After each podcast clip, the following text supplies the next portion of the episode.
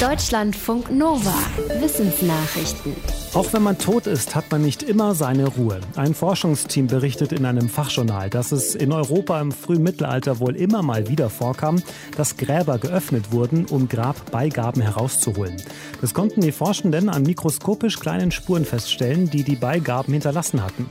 Zum Beispiel waren noch Metallflocken zu finden, aber nicht mehr das dazugehörige Schwert. Die Forschenden sagen aber, dass es nicht darum ging, sich zu bereichern. Es wurden nicht immer die wertvollsten Gegenstände aus dem Grab mitgenommen.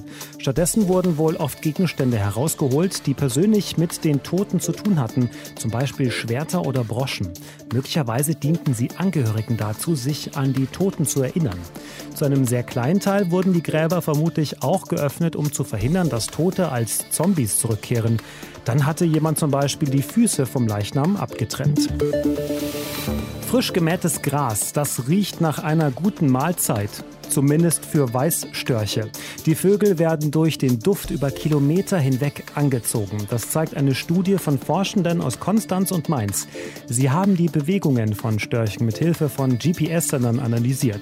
Dabei zeigte sich, dass Störche auch dann zu einer frisch abgemähten Wiese kamen, wenn sie sie nicht sehen, aber riechen konnten.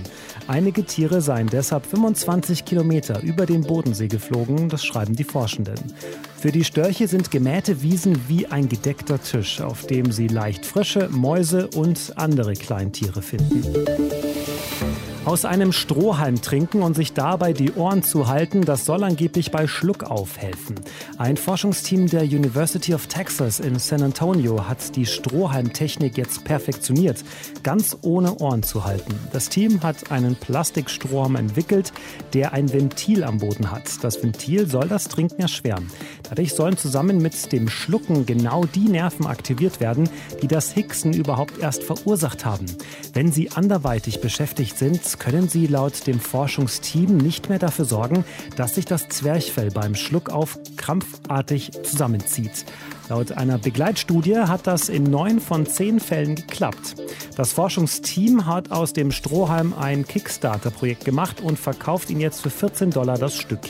Ein unbeteiligter Neurowissenschaftler hat dem Guardian allerdings gesagt, dass man sich das Geld auch sparen kann. Die Methode mit Strohhalm und Ohren zu halten funktioniert nach seinen Worten genauso gut.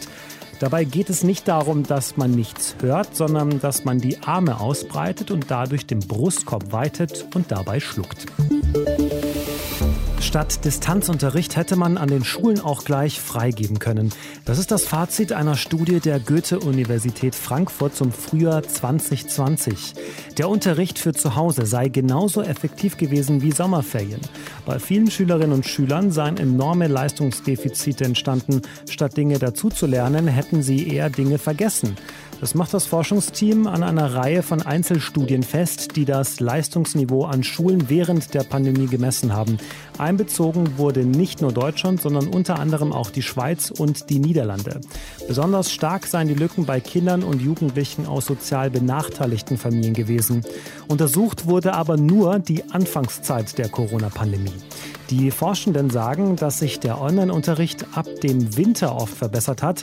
Da gäbe es Hinweise, dass die Schulschließungen sich weniger stark ausgewirkt haben. Wenn die Mutter stirbt, ist das schlimm für Menschen und auch für Schimpansen. Auch bei den Menschenaffen kann sich ein früher Tod der Mutter auf das ganze Leben der Nachkommen auswirken. Sie sind im Schnitt kleiner als andere Schimpansenjunge, haben selbst weniger Nachkommen und sterben früher. An der psychischen Belastung liegt es aber wohl nicht. Das haben Forschende des Max-Planck-Instituts für evolutionäre Anthropologie herausgefunden. Für die Studie wurden freilebende Schimpansen 19 Jahre lang begleitet und ihre Stresshormone gemessen. Vor allem wenn die Schimpansen die Mutter schon sehr früh verloren hatten, standen sie unter Stress. Nach zwei Jahren war das aber nicht mehr so. Sie hatten sich erholt. Eine Theorie ist, dass es hilft, wenn andere Tiere in der Gruppe sich um die Weisen kümmern. Sie tragen die Jungtiere auf dem Rücken, teilen ihr Futter, den Schlafplatz und beschützen sie. Ob das wirklich so ist und warum die verwaisten Schimpansen trotzdem früher sterben, will das Forschungsteam weiter untersuchen.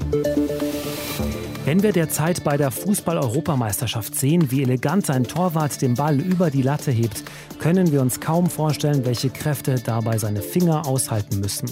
Deshalb haben die deutschen Institute für Textil- und Faserforschung in Denkendorf einen Torwandhandschuh entwickelt, der einen textilen Fingerüberdehnungsschutz integriert hat. Bisher werden die Finger durch Kunststoffschienen geschützt. Die verbiegen sich aber leicht über ihre Grenze hinaus und sorgen dann für Verletzungen. Der neue Schutz aus textilen Strukturen wird jeweils zwischen den Fingerspitzen und dem Handgelenk vernäht. So kann die Schutzvorrichtung nicht nur für jeden Sportler individuell eingestellt werden, sondern sogar für jeden einzelnen Finger. In Tests musste der Handschuh Schüssen standhalten, die von einer Ballkanone mit bis zu 120 Stundenkilometern abgeschossen wurde. Deutschlandfunk Nova